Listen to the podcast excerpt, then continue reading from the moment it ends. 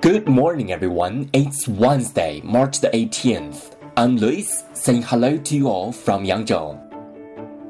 大家周三早上好，今天是三月十八号，我是 Lewis，在扬州给大家晨读。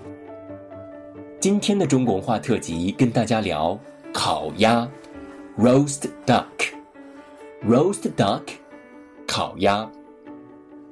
If you come to China, roast duck. Kao is a must have. Kao is a famous delicious dish in China with a history of 1,600 years.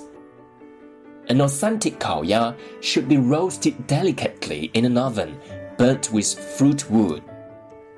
The temperature and timing should be strictly controlled. To keep their skin crisp and the meat tender, Kaoya should be taken out the oven after 50 minutes.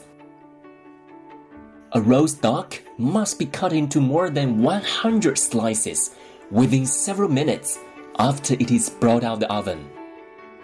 Each slice contains skin and meat.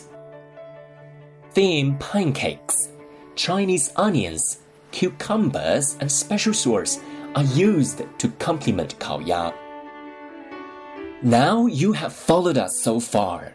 If you still haven't decided to try this famous Beijing specialty, you probably will miss the most enjoyable culinary experience of your life. That's all about this morning's reading. Thanks for listening. See you tomorrow.